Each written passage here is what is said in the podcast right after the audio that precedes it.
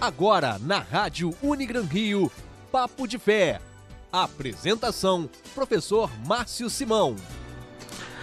Olá, seja bem-vindo a mais um episódio do programa Papo de Fé, um programa elaborado pelo curso de Teologia da Unigran Rio, e um programa no qual nós recebemos vários convidados para conversar sobre temas diversos, sempre a partir da fé cristã, da teologia cristã e da espiritualidade cristã. E hoje a gente está aqui recebendo dois convidados muito ilustres. A gente está recebendo o professor Antônio Lúcio, que é professor aqui da Unigran Rio, do curso de Teologia, bacharel em Teologia, tem especialização em Políticas Sociais e também em Ciência da Religião. E também estamos recebendo aqui o David de Souza Macedo, que é bacharel em Teologia, formado pelo curso da Unigran Rio, possui graduação em Farmácia, especialização em Administração de Recursos Humanos e também em pós uma pós em Teologia e Ministério com Juventude. E além disso, Davis é autor do livro Respondendo ao Nosso Tempo, um olhar sobre a responsabilidade social do jovem cristão, e do livro Rede Ecumênica da Juventude, REJU, uma proposta da presença pública ecumênica da fé cristã, ambos publicados pela editora Reflexão. Aliás, Davis, bem-vindo. E eu já começo dizendo e perguntando para você que esse livro, esse último livro, foi fruto da sua monografia, né, de conclusão de curso. É, primeiro, boa tarde a todos. Obrigado pela oportunidade de estar aqui. Obrigado, professor Márcio. Obrigado, professor Lúcio. É, foi isso mesmo. Tanto os dois livros, né? O, um deles foi fruto da monografia na graduação aqui na Unigran Rio. E o segundo livro, que é o, o Respondendo o Nosso Tempo, ele foi fruto da monografia da pós-graduação. Então é aquele alerta que a gente faz, né? você se dedicando, fazer, fazendo as pesquisas é, com seriedade na graduação, elas podem sim render tanto pesquisa para ser publicada em livro, quanto para artigo e participações em revistas. Perfeito. Isso é muito bom para os nossos alunos, especialmente os que estão concluindo o curso. É, David, eu quero começar, na verdade, perguntando para você, e o nosso tema hoje, né, o tema que a gente vai abordar, é um tema que relaciona a teologia, a própria formação teológica e a juventude. A gente vive em tempos muito complexos, muito, muito é, difíceis, mas ao mesmo tempo muito, muito propícios para novas oportunidades. A gente vai conversar sobre isso. Mas antes, eu queria perguntar para você como é que foi a sua experiência com teologia. Né? O que, que você acha do, do, achou do próprio curso e da sua formação em teologia? É, se teologia e espiritualidade, se há relação ou não, porque às vezes a gente encontra alguns, é, algumas pessoas dizendo que ou é uma coisa ou é outra, né? Ou você vai fazer uma teologia acadêmica ou você vai fazer uma formação pastoral com espiritualidade. O que, que você diz sobre isso? É, a minha experiência com a graduação de teologia foi uma experiência muito agradável.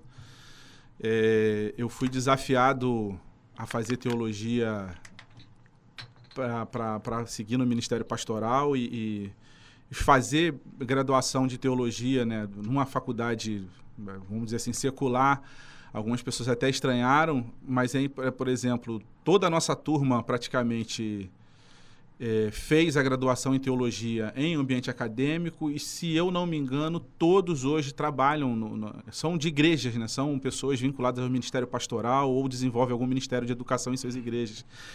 Então, o fazer teologia é, é no meio acadêmico e não num curso livre, que tem que ser necessariamente é, institucional ou devocional, é, não impede em nada.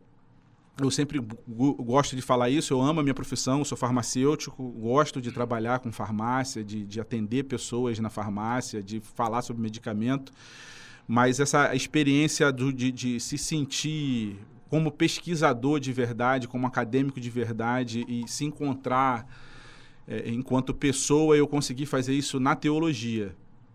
É, e não, não, não, é que eu consegui fazer isso na devocional, porque vida devocional a gente já tinha, porque eu, eu sempre tive essa caminhada de igreja há muito tempo. Então não era a, a, a, a ausência ou presença de uma atividade devocional.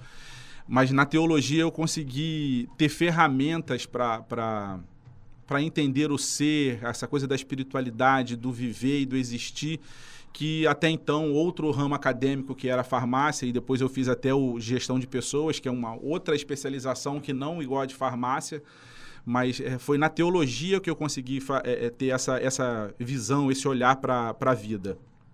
E da relação entre a teologia e a espiritualidade é, é toda, porque assim, toda pessoa tem a sua espiritualidade, né? O ser humano por existência, é um ser espiritual. O que a gente vai diferenciar é a pessoa ter uma espiritualidade cristã ou não. Até uma pessoa que se diga ateu, ela tem a sua espiritualidade, porque ela tem uma relação com o transcendente, uhum. com essa, essa busca do ser, do existir, das perguntas da existência e essas coisas todas. Só que a gente precisa, né, a gente enquanto teólogo e no olhar quanto teólogo cristão, a gente precisa olhar a espiritualidade a partir da realidade da espiritualidade cristã. Então, a teologia te dá o recurso de você perceber se o que a gente está desenvolvendo é uma espiritualidade cristã ou uma, uma espiritualidade religiosa. Porque aí isso tem toda a diferença, porque não é uma espiritualidade ligada a, a dogmas, a ritos, a processos de, de purificação, mas sim uma espiritualidade que tem a ver com a vida, com se relacionar com o outro, com se relacionar com o próximo. E nesse sentido, só a teologia pode dar essa, esse, esse fundamento, porque a teologia te dá ferramentas para perceber através do texto que a gente acha como texto principal, que é o texto da Bíblia, essa, esse aprofundamento do, do, do, texto bíblico de quem era a pessoa do Jesus, de Jesus Cristo. E, e, e, e, ao perceber a pessoa de Jesus Cristo, a gente sabe se a gente está desenvolvendo uma espiritualidade realmente cristã ou não.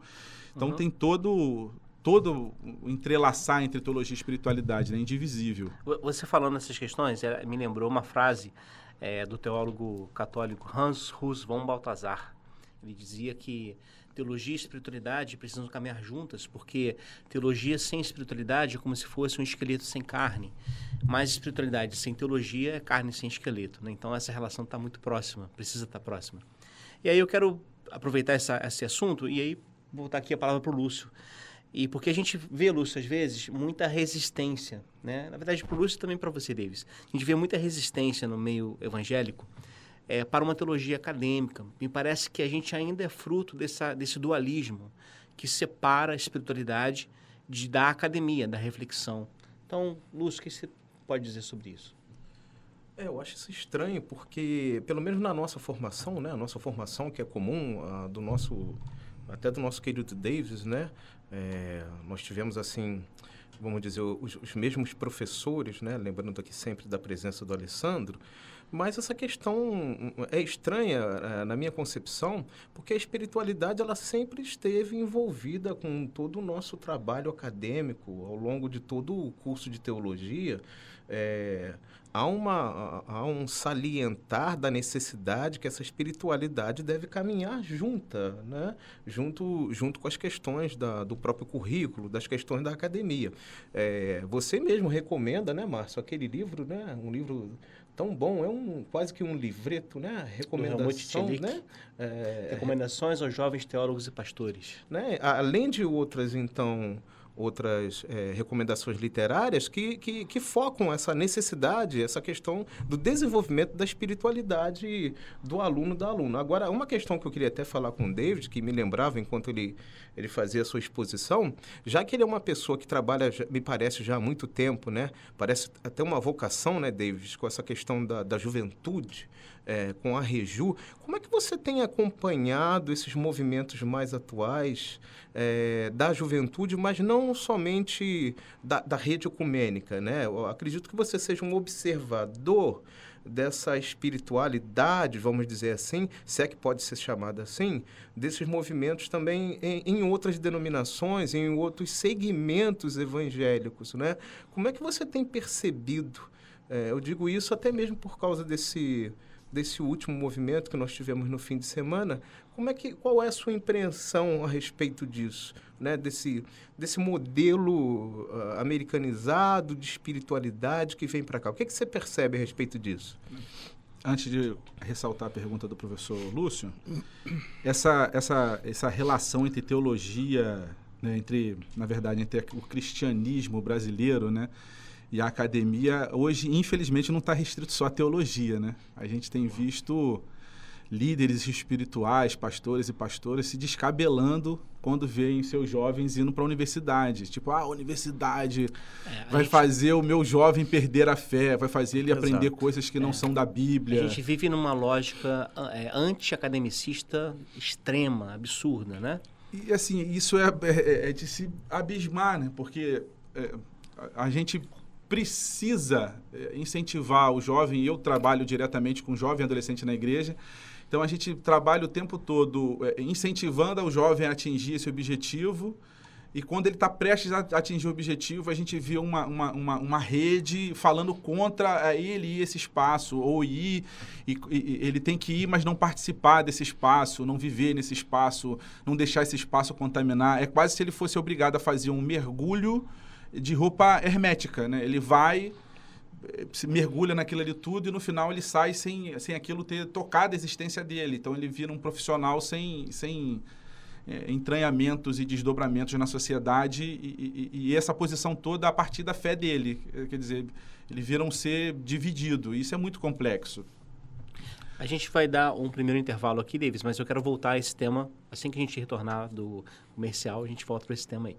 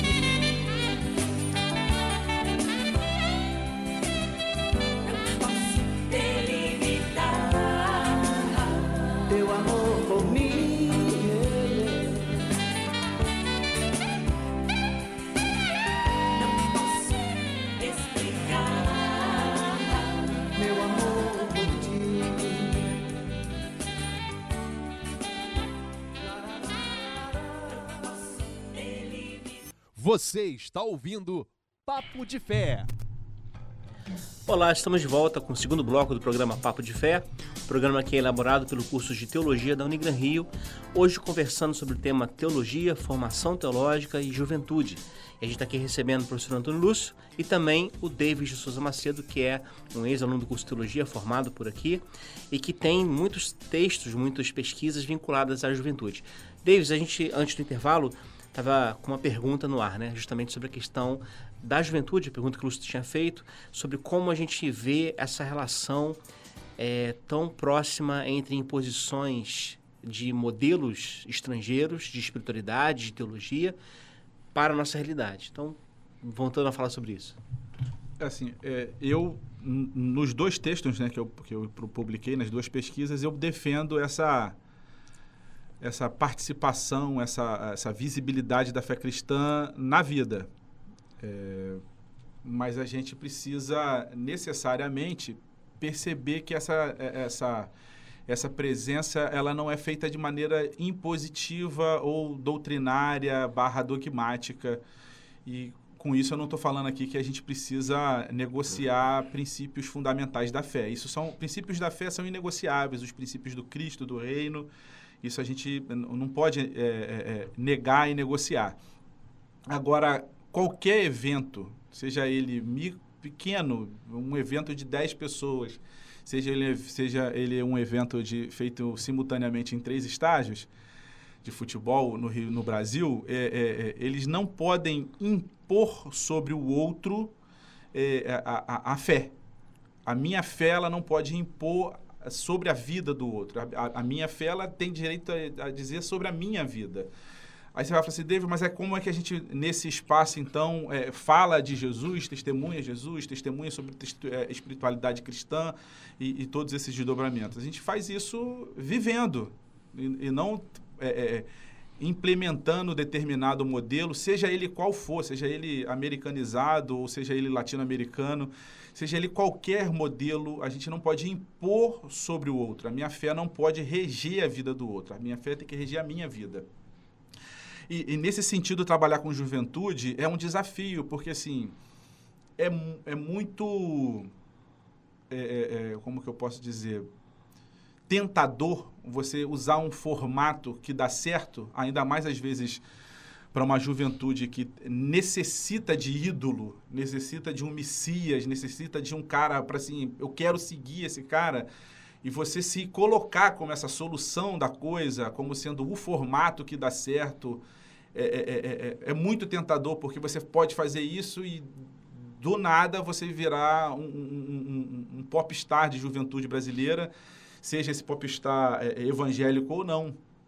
Porque por natureza, a, a, juventude, ela procura seus ídolos, ela procura pessoas para seguir. Então, você impor esse tipo de modelo é um problema. Só que muitas vezes, ao você fazer isso, você é, é, é, é responde perguntas que não estão sendo feitas pelas juventudes.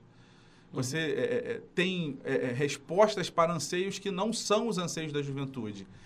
E para você entender os desafios, os anseios, quais são as necessidades reais das juventudes do Brasil de hoje, é, é, um desafio muito grande, porque, primeiro, que a gente vive num país de tamanho continental.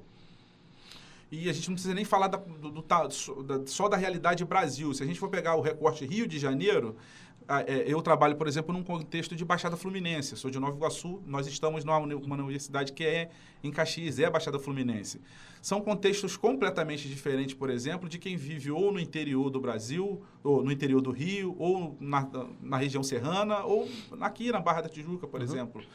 Então, se eu é, é, pegar, por exemplo, um modelo de qualquer espiritualidade ou de qualquer modelo evangelístico de uma igreja, por exemplo, na Barra da Tijuca e tentar é, é, é, implementá-lo numa igreja em Nova Iguaçu, eu posso não ter a resposta, porque não são demandas daquela comunidade. E para a gente entender as demandas da juventude, a gente necessariamente precisa caminhar com eles, estar ao lado deles. E isso é uma coisa que a gente é, percebe muito pouco hoje em líderes e em pessoas que trabalham com juventude. Essa, essa, essa predisposição de caminhar junto, de entender, de ouvir, de ter essa escuta atenta para ouvir os anseios e as necessidades da juventude de hoje. Me parece, Davis, é, e aí uma colocação que eu, que eu faço aqui, e para que vocês participem, né? Ah, me parece que há um, uma vontade muito grande por parte de certas, certas pessoas, certos líderes, é, religiosos ou não, de realmente padronizar pensamentos e ações. E isso, na verdade, eu me lembro da própria passagem bíblica na qual os discípulos chegam diante de Jesus e dizem que viram um homem que expulsava demônios em nome de Jesus, mas que não os seguia. Então, o que está ali sendo proposto é: há um projeto de espiritualidade a partir de Cristo, mas que não é idêntico ao que nós estamos é, apresentando aqui. E nós proibimos essa pessoa. E aí a fala de Jesus é muito clara: não, não proíbam, né? Porque há esse espaço para essa diversidade. Aliás, deve haver essa diversidade se tratando de fé cristã. Caso contrário, nós estamos falando de uma uniformidade. E toda uniformidade gera problemas porque está vinculada a pensamentos autoritários e absolutos. Né? Então, então, assim, como é que a gente vê, por exemplo, a participação da igreja e dos líderes evangélicos nessa situação toda? É, nessa relação mesmo com a presença pública da igreja. Os, os, temas dos seus livros, na verdade, abordam exatamente essa questão, né? A partir da juventude, mas como pensar é, essa responsabilidade evangélica, essa ética evangélica, no universo tão plural que a gente vive. Então, fala um pouquinho sobre isso assim, é muito, como eu falei na, na sobre a, essa tentação de ser o modelo para a juventude, é, é, a tentação continua, porque assim, é, é muito mais fácil você controlar um grupo que está todo formatado no pensamento do que você liderar um grupo de pessoas ou um movimento de pessoas a partir de uma espiritualidade autônoma, de você desenvolver naquele grupo de pessoas é, uma autonomia da espiritualidade, de ela tecer os seus caminhos espirituais a partir desse desenvolvimento com Cristo. A gente, por exemplo, é, é, por muito tempo, hoje eu sou de tradição batista, mas fui crescido e criado na Assembleia de Deus, de tradição pentecostal, a gente vê, por exemplo, um, um, um, um esvaziamento das duas denominações em relação à tradição espiritual da outra como se a espiritualidade praticada, por exemplo, na Assembleia de Deus e nas denominações pentecostais fosse uma, uma, uma espiritualidade é, menos madura ou mais infantilizada do que a de determinada religião, de determinada matriz protestante, porque são mais acadêmicos e, e tal. É, dentro da própria pretensa unidade, né? não uniformidade, na unidade é, é, protestante, a gente já vê essa, essa, essa briga por uma, um domínio de um certo tipo de espiritualidade. Quando a gente faz isso, então, em meio público, que aí é a vida, por exemplo, do bairro, e é um grande desafio, né, da igreja ser uma igreja inserida na vida da comunidade, é, quando a gente vê nesse espaço público, então, ainda é mais difícil, porque, é, é, é, de novo, é o, é o risco que a gente tem de, a partir da nossa fé e da vivência com Cristo, querer impor que o outro faça determinada coisa que nós já fazemos por, pela fé, pela religião, há um, ou pela... Há um problema aqui, por exemplo, em relação a tratar políticas públicas a partir da religião. Exato. Né? Por exemplo, que é um problema muito, aliás, muito atual no muito, nosso país. Muito, muito. Por exemplo, vou pegar um, um problema básico e sem muito problematização. É o problema, por exemplo, da sexualidade, né? do corpo. Quem tem direito sobre o corpo é a própria pessoa eu, enquanto pastor, enquanto é, seguidor da fé cristã, eu tenho ah, os, os, meus entendimentos sobre a sexualidade. Mas o meu entendimento da minha sexualidade não pode impor a sexualidade do outro.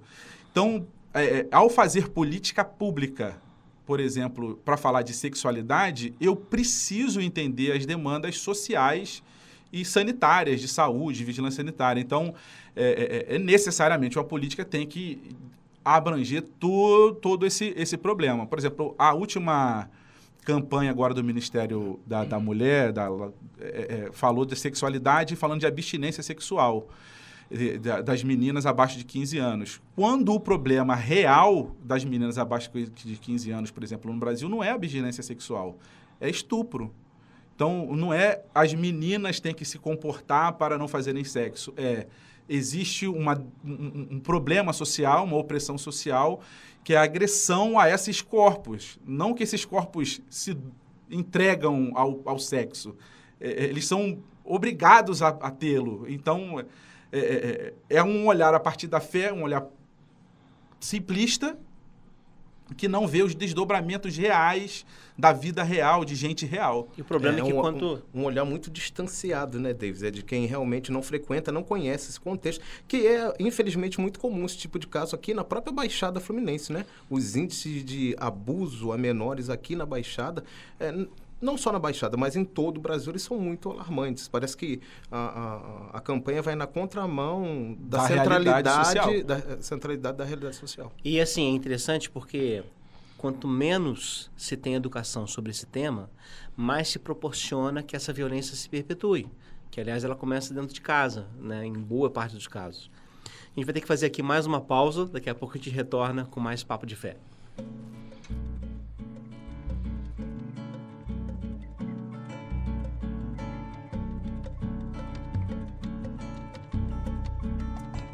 Enquanto a violência acabar com o povão da Baixada. E quem sabe tudo disser que não sabe de nada. Enquanto os salários morrerem de velhos nas filas. E os homens banirem as leis ao invés de cumpri-las. Enquanto a doença tomar o lugar da saúde e quem prometeu ser do povo, mudar de atitude. Enquanto os bilhetes correrem debaixo da mesa. E a honra dos nobres ceder seu lugar à esperteza.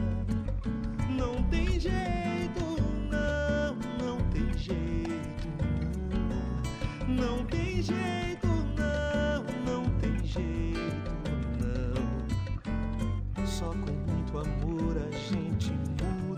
País.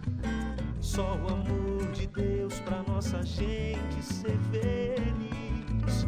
Nós, os filhos seus, temos que unir as nossas mãos em nome da justiça, por obras de justiça.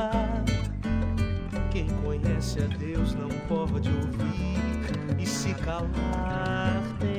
Que ser profeta e sua bandeira levantar transformar o mundo é uma questão de compromisso. É muito mais e tudo isso. Enquanto o domingo ainda for nosso dia sagrado.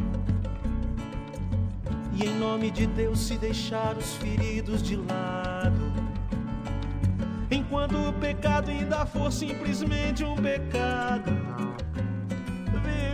sentido embutido, espremido e pensado. Quanto se canta e se dança de olhos fechados. Tem gente morrendo de fome por todos os lados. O Deus que se canta nem sempre é o Deus que se vive, não. Revela, se envolve, resolve e revive. E não tem jeito, jeito, não. Não tem jeito, não, não tem jeito, não. Só com muito amor a gente muda esse país. Só o amor de Deus pra nossa gente ser feliz. Nós, os filhos seus, temos que unir as nossas mãos em nome da justiça, por obras de justiça quem conhece a Deus não pode ouvir e se calar. Tem que ser profeta e sua bandeira levantar. Transformar o mundo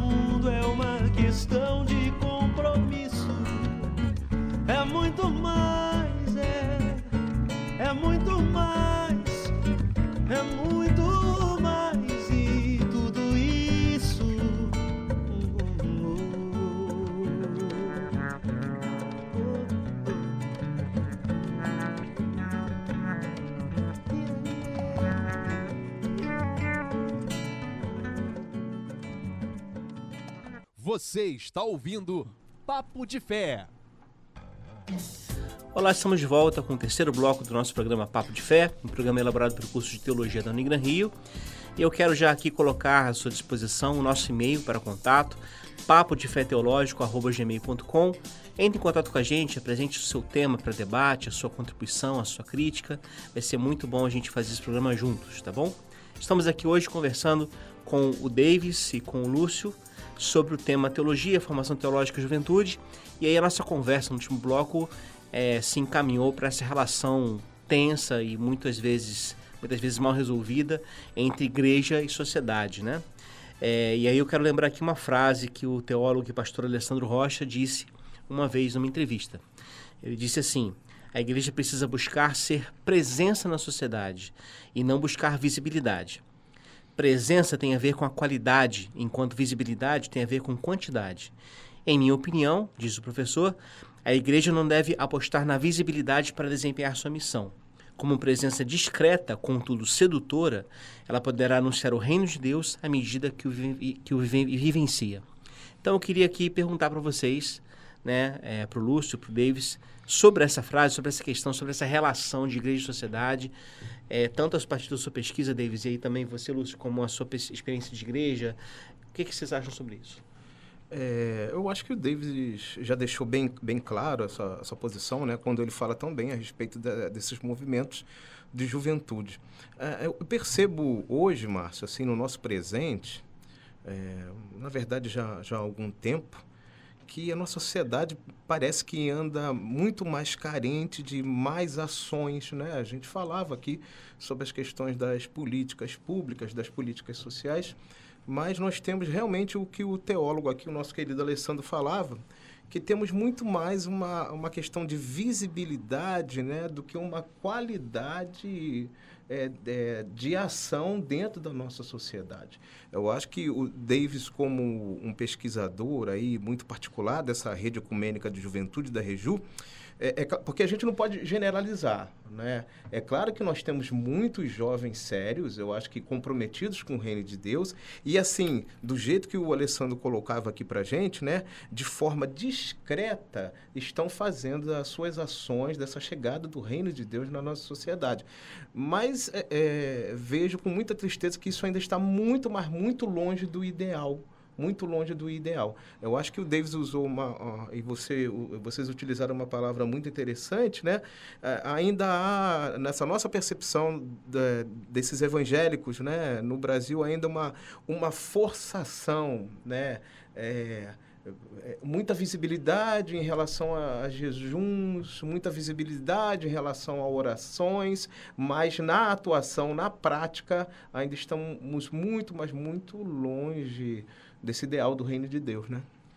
E você, Deus, o que você acha sobre isso? É foi o que o Lúcio estava falando, assim, a gente, por tendência evangelicista, vamos dizer assim, né, de, essa coisa de, da pregação, a gente acha que a atuação da igreja, ela deve necessariamente seguir um programa evangelístico barra, é, como se dizia antigamente, ganhar almas quando na verdade uma ação do evangelho é uma ação que necessariamente, aí eu vou destacar, né, necessariamente promova justiça, dignidade, paz e respeito para todo, de novo vou destacar, para todo o ser humano. Então, por exemplo, é, vale ressaltar, todo significa todo, toda, né? É, todo, Todos, todo, todo, sem é, exceção. É, quando a gente fala que Deus é nosso pai, a gente não tem direito de escolher irmão, né? e irmã, porque se a gente na fé cristã afirma que Deus é o pai de todos e criador de todas as pessoas, logo todas as pessoas são filhos e filhas de Deus. Então, como todos são filhos e filhas de Deus, todos são meu próximo, como diz o, o mandamento, eu devo amar a Deus sobre todas as coisas e o próximo como a mim mesmo. Então, não tem negociação. Se o evangelho é do Cristo, eu tenho que amar a todos. Então eu não posso fazer permuta evangélica. Ah, eu vou te dar determinada coisa se você participar de determinada programação, se você de, cumprir determinada é, é, roteiro, se você fizer um boné ou fizer uma selfie ou botar uma hashtag com um sapato para cima. Então é só dessa forma que você vai fazer é, é, é, o, a, o mínimo necessário para que esse evento seja evangelístico quando você compartilhar o pão com o necessitado sem ninguém saber, há mais de evangelho nisso do que numa ação gigantesca. Há mais de evangelho em você parar na frente do seu guarda-roupa e, e, retirar tudo que você não usa, que está lá parado sem, sem uso, e distribuir sem fazer estardalhaço, do que você ficar fazendo hashtag eu, eu doei. Não tem, não tem sentido. Ou fazer como a gente já ouviu muitas vezes. Mas por que, que você está dando a, a, a essa cesta básica para essa determinada família se ele não participa da escola dominical? Uhum. Quer dizer, uma coisa não está vinculada à outra. A gente, enquanto ação do reino, a ação da justiça, ela é essencialmente a ação do evangelho. É, em meio a, a, tantas tragédias, né, nesse momento de verão, de chuvas, ou como o nosso querido Márcio gosta muito de falar, né, é, desses crimes que acontecem, imagine então essa quantidade de pessoas levando alimentos e roupas, o que tipo de transformação nós não poderíamos causar, ou então uma multidão é, se reunindo para cobrar das autoridades uma a uma ação mais eficiente, justamente para esses milhares de pobres e necessitados, para cobrar mais de tantas pessoas que estão desempregadas e agora também estão no meio, que perderam tudo o que possuíam. Exatamente. O professor, o, professor Zé Machado falava uma coisa uma vez na pós que eu fiz lá em São Paulo, que era quando estava em moda se um casal homoafetivo poderia é, é, adotar uma criança ou não, porque aquela coisa, essa discussão rasa de modelo de família, essas coisas todas. Aí ele falando, a, o ponto da discussão enquanto cristãos não é se eles podem adotar ou não, porque podem adotar. A, a discussão é por que nós, enquanto casais evangélicos, é, heteroafetivos, não adotamos as não crianças que estão mesmo, nos orfanatos. Porque ele falou que se cada casal cristão, cada família cristã adotasse uma criança que está no orfanato, por exemplo, em um ano a gente zeraria a fila de criança Sim. sem pais. Por que, que não fazemos isso? Os orfanatos estão lotados. Lotados, né? e a gente lotados. não faz. É mais fácil fazer solidariedade com o, o bolso dos outros, né? É como Jesus que olha aquela mulher que quebra o jarro de perfume no, em Jesus, né? E, e, aí ele diz, ah, por que, que não se vendeu isso aí e dá para os pobres? E aí Jesus diz aquela frase muito interessante, né? Os pobres sempre tendes convosco. Isso já foi usado na história da igreja para justificar a presença de pobres. Ah, tá vendo? O próprio Jesus disse que é impossível acabar com eles. Mas, na verdade, o que Jesus está fazendo ali é a, cita é a citação de um texto do Deuteronômio. Exato. E os seus ouvintes sabiam a continuidade do texto. E o texto diz assim: Sempre haverá pobres na terra. Por isso eu te ordeno pegue você e dê a eles para que a pobreza seja erradicada. Então, né? O, o que está dizendo para Judas o, é isso. O, Judas, mete você a mão no bolso e faz. O Antigo Testamento é muito mais fácil para ser utilizado na ameaça, no medo, na desgraça, né? Da mão pesada de Deus. Essa parte não é muito bem não, não é, apreciada não é pelas pessoas. Agora, não, né? pensando aqui sobre essa questão, David, porque você trabalha com juventude, inclusive você agora está pastoreando juventude, né? Exato. É, um trabalho que você já exercia, agora está sendo... É, você está assumindo um, um pastoreio de juventude, não é uhum. isso? Aí a minha pergunta é a seguinte... Nesse tempo de tanta complexidade, qual é a proposta de evangelização desses jovens? É porque, assim, por um lado, a gente não pode cair num extremo de trancafiá-los dentro da igreja com o medo do mundo lá fora. Por outro lado, nós temos os princípios bíblicos que precisamos falar e, e comunicar né, a nossa fé. Como relacionar isso? Assim, acho que a primeira coisa que a gente tem como base para o pastoreio de juventude é o relacionamento é, próximo com cada jovem que a gente tem na comunidade, tanto na comunidade cristã, né, na comunidade local, na igreja local que a gente serve, quanto no bairro e em suas famílias. Então, essa necessidade de estar próximo do jovem, do adolescente, se faz fundamental e inegociável. Porque é estando próximo e só estando próximo que você vai ouvir de verdade quais são os anseios, as dúvidas, as questões, as necessidades e as demandas do jovem desse tempo. E, e hoje a, a, juventude é tão dinâmica, porque, por exemplo, a gente está em 2020. Hoje o jovem de 18 anos de 2020 nasceu já nesse milênio, né? no século 20, eh, no século 21, nem sei, é o terceiro milênio, né? Então, assim, é completamente diferente, por exemplo, da minha juventude, que nasceu um tempo desse, 1980. E isso, há um tempo atrás, não acontecia. As gerações eram muito parecidas. Essa, essa mudança de pensamento e de forma de pensar era muito, muito tênue. Hoje, né, é- é- isso é extremo, porque a gente tem é, mudança de geração, mudança de tecnologia, mudança de forma de comunicar, de forma de relacionar, de interagir, tudo acontecendo ao mesmo tempo. Debaixo, por exemplo, na igreja local, provavelmente de um teto que a gente tem pelo menos quatro gerações diferentes. Então, se a gente não tiver disposto a ouvi-los, a estar próximo, esse, esse, esse diálogo ele eh, se torna inviável, impossível. Segundo, a gente precisa, mais uma vez, enquanto pastores e pessoas de fé, a gente precisa é, é, é, resgatar e voltar a acreditar no poder da leitura da palavra, da leitura bíblica. E não é da leitura da minha leitura bíblica, né? É resgatar aquele princípio, Leitura né? comunitária. Da leitura comunitária da Bíblia. É deixar que o próprio texto e a leitura do texto e a, e a presença do Espírito na comunidade, né, entre os jovens, é, revele o que o texto quer dizer para eles. E a gente é, é, pode cair num, num, num- num- no esvaziamento do Ministério de Juventudes no momento em que a gente acha que o Ministério de Juventudes é fazer promoção de evento, ser promoter de evento. Aí você faz um monte de evento por fazer evento e você esvazia aquilo que te é fundamental, que é falar da fé, Uhum. testemunhar o Cristo e a gente perde essa essência do que é fazer evangelho com juventude. A gente vai voltar nesse tema co- ainda hoje, no, no último bloco do programa, mais um intervalo, já voltamos.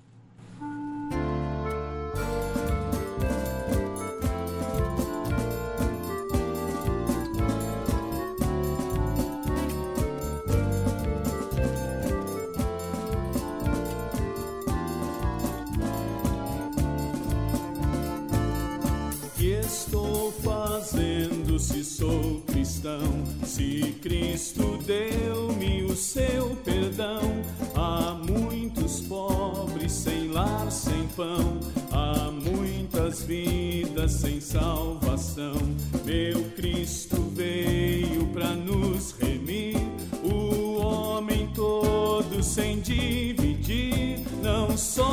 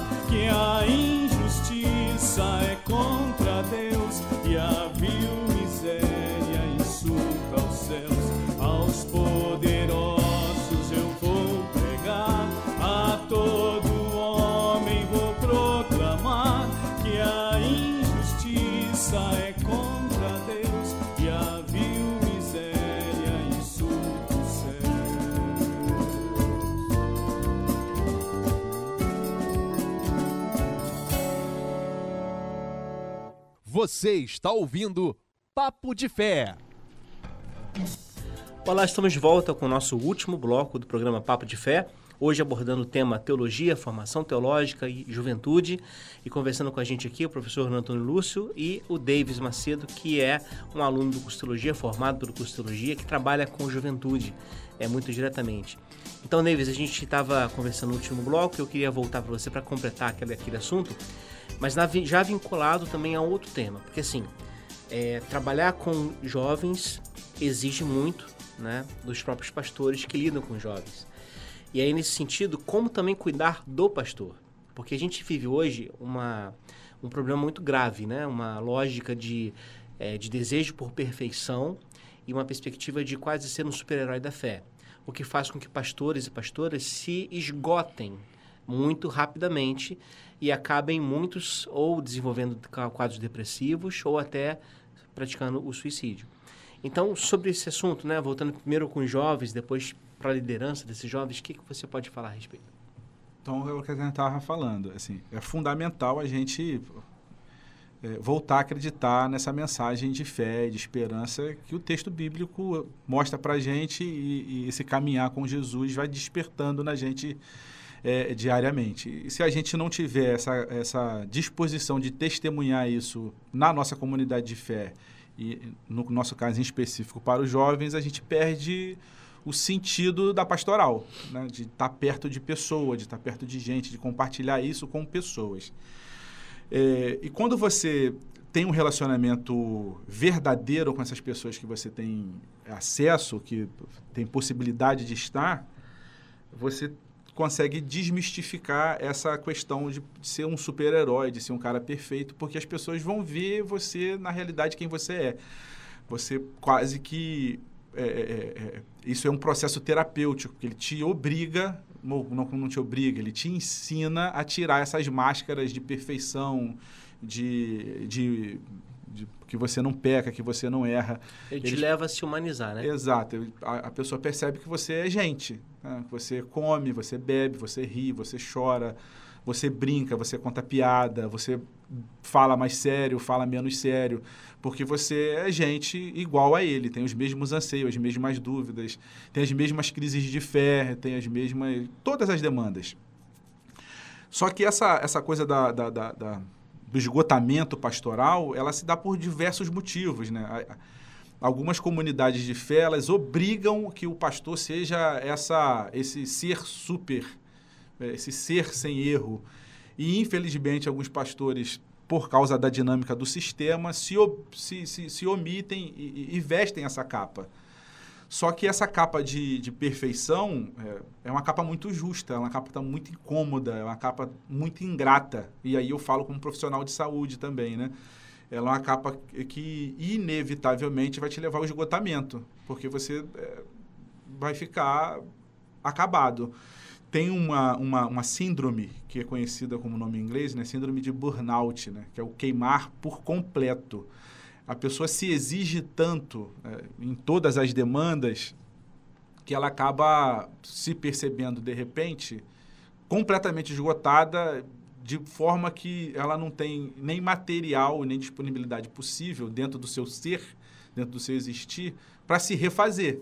E aí é o que a gente vê é, é, é, acontecendo hoje com muito mais frequência, pastores em quadros depressivos profundos e, infelizmente, alguns colegas pastores e pastoras chegando ao quadro de cometer suicídio. E ainda a gente escuta os absurdos de falar que esse cara é, era fraco, se entregou, uhum. que é, vai para o inferno e, e, essas coisas assim que a gente ainda tem, infelizmente, na, na, na voz da, da, da igreja. Mas é, infelizmente, porque muitos deles se isolaram. Um conselho que a gente tem para para essa, essa coisa de, de ser perfeito e essa coisa toda é amigos e amigas que são pastores e líderes não se isolem, não entrem nessa falácia que o ministério pastoral tem que ser um ministério solitário, de uhum. dor, de sofrimento. É, consiga trazer para a sua caminhada pelo menos um amigo ou uma amiga de ministério.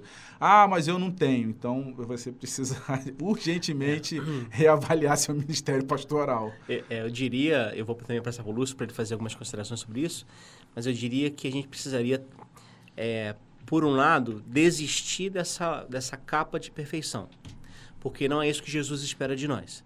É, o próprio Jesus, olhando para os discípulos, diz o seguinte: Todos vocês, essa noite, vão se escandalizar de mim.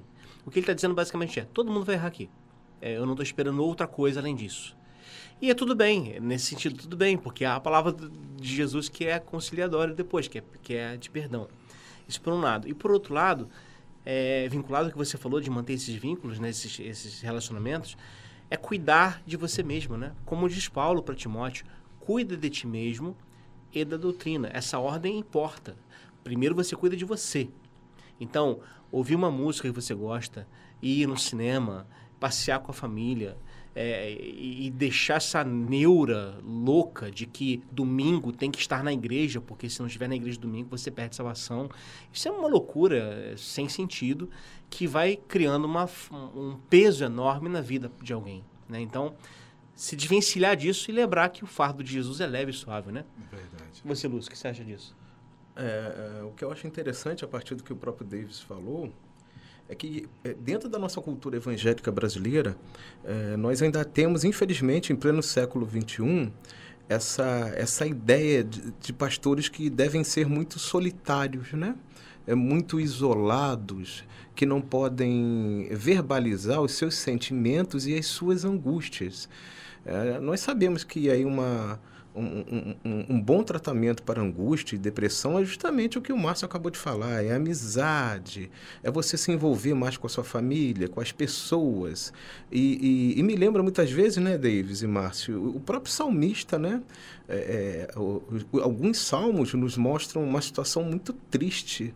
ah, do salmista, que ele representa ou a si mesmo ou o povo numa situação de angústia muito grande, né? E, e a gente tem essa ideia, como o David falou, absurda, né? Isso é um pecado tão grande, de observar e, e crucificar e julgar a pessoa como se ela não estivesse num momento de espiritualidade. É nessas maiores angústias e depressões, eu garanto para vocês que essas pessoas estão buscando a Deus assim, com uma sede, é, é, com uma vontade, mas é preciso um pouco mais.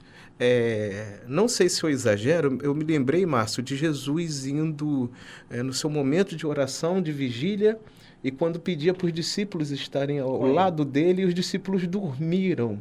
Ali, Jesus, como humano, está passando por aquele momento de angústia, porque está já próximo da sua crucificação, de toda a tortura pela qual ele vai passar. E ele não pode contar com os amigos, né? Vamos dizer assim, os discípulos, toda vez que Jesus fala, eles dormem. Então, assim, se eu pegar Jesus nessa humanidade, eu imagino que nesse momento ele gostaria muito que os discípulos estivessem ali ao lado dele, naquele momento de dor. É, aí não vale nem a pena voltar a falar de Jó, que a gente está sempre falando de Jó, né? E Jó viveu muitos desses momentos, mas os seus amigos chegaram e fizeram o que o Davis, Davis falou, né? Julgaram, julgaram a Jó e, E- não deram apoio a É ele. interessante pensar esse texto de Jesus, porque Jesus, quando grita, é, ou quando se angustia no Getsemane, ou quando grita na cruz, Deus meu, por que me abandonaste? É o mesmo Jesus que diz, acalma-te, mar. É, não é um outro Jesus. É, então, a espiritualidade de Jesus é vivenciada nessas dimensões múltiplas do ser, que incluem também a- essa dor, essa angústia, essa perda de sentido. Faz parte, né? E, eh, Davis, eu queria voltar para você e fazer uma pergunta para a gente já ter, ir para a conclusão do programa. É, há muita gente que pensa, por exemplo, que para aconselhar alguém, né, para ajudar alguém, eu precisaria ser forte, né, nesse sentido de perfeição, para então poder ajudar. Mas como a gente percebe que não é o caminho, né, Paulo disse que nós somos vasos de barro. É, então, queria que você falasse um pouquinho sobre essa fragilidade é, do pastor, da pastora, do líder e também das próprias pessoas da igreja e como é que isso se relaciona com essa prática do aconselhamento, do cuidado. Fala um pouquinho da sua experiência. Acho que assim, só quem viveu determinada dor ou quem percebe de- determinada dinâmica do viver consegue de verdade entender o sofrimento e acolher o sofrimento do outro. Se a gente tem essa lógica da perfeição, né, de ser super forte, de nada atinge, a gente começa a ver o sofrimento do outro como sendo um momento de fraqueza. Quando a gente percebe na dor do outro uma dor igual à nossa, uma dor semelhante à nossa, talvez não pela, pela, por ser a mesma dor, mas por a gente sentir a dor também em algum momento da vida, a gente acolhe a existência dessa pessoa, o momento dessa pessoa, como um momento da existência, da vida. Então, é, é, fica realmente muito mais fácil a gente é, dar uma palavra, ou que não seja uma palavra para uma resposta, uma solução, mas uma palavra de amigo, uma palavra de consolo, uma oração realmente junto com a pessoa. E daí a gente lembra eh, o próprio Cristo, né? No seu ministério, ele diversas vezes se sente profundamente tocado pela circunstância que ele vê. Ele se sente profundamente tocado pela multidão que sofre, ele se sente profundamente tocado a ponto de chorar pelo seu amigo Lázaro e pelas suas irmãs. Ele se sente profundamente tocado no Getsemane. Então, essa, essa dinâmica da dor não é dinâmica que te diminui espiritualmente ou te diminui na fé. É o contrário. Ela te exerce a fé porque ela é uma dinâmica da vida e a fé se dá na vida. Ela não se dá numa outra realidade supraexistencial, é, metafísica. Não, ela se dá na, na, na existência. Então, quando a gente tem essa dinâmica de estar junto e de ter essa empatia, essa capacidade de ter o coração misericordioso, né? ter o mesmo coração com aquele que sofre, a gente realmente consegue ter essa, essa profundidade na, na prática do, aconselha, do aconselhamento. Perfeito, Davis. Eu quero agradecer muito a sua presença. Você também, Lúcio, obrigado por participar do programa. Um prazer. Foi muito bom é, ouvir vocês. Obrigado. Eu quero mais uma vez recomendar é, que você, nosso ouvinte, é, adquira os livros do Davis, Respondendo ao Nosso Tempo, um olhar sobre a responsabilidade social do jovem cristão, e o livro Rede Ecumênica da Juventude, REJU, uma proposta da presença pública ecumênica da fé cristã, ambos publicados pela editora Reflexão. Então, é muito bom conversar com você sobre isso. Obrigado pela presença mais uma vez. Estamos aqui encerrando o Papo de Fé e teremos em breve mais um episódio. Um abraço, gente. Até lá.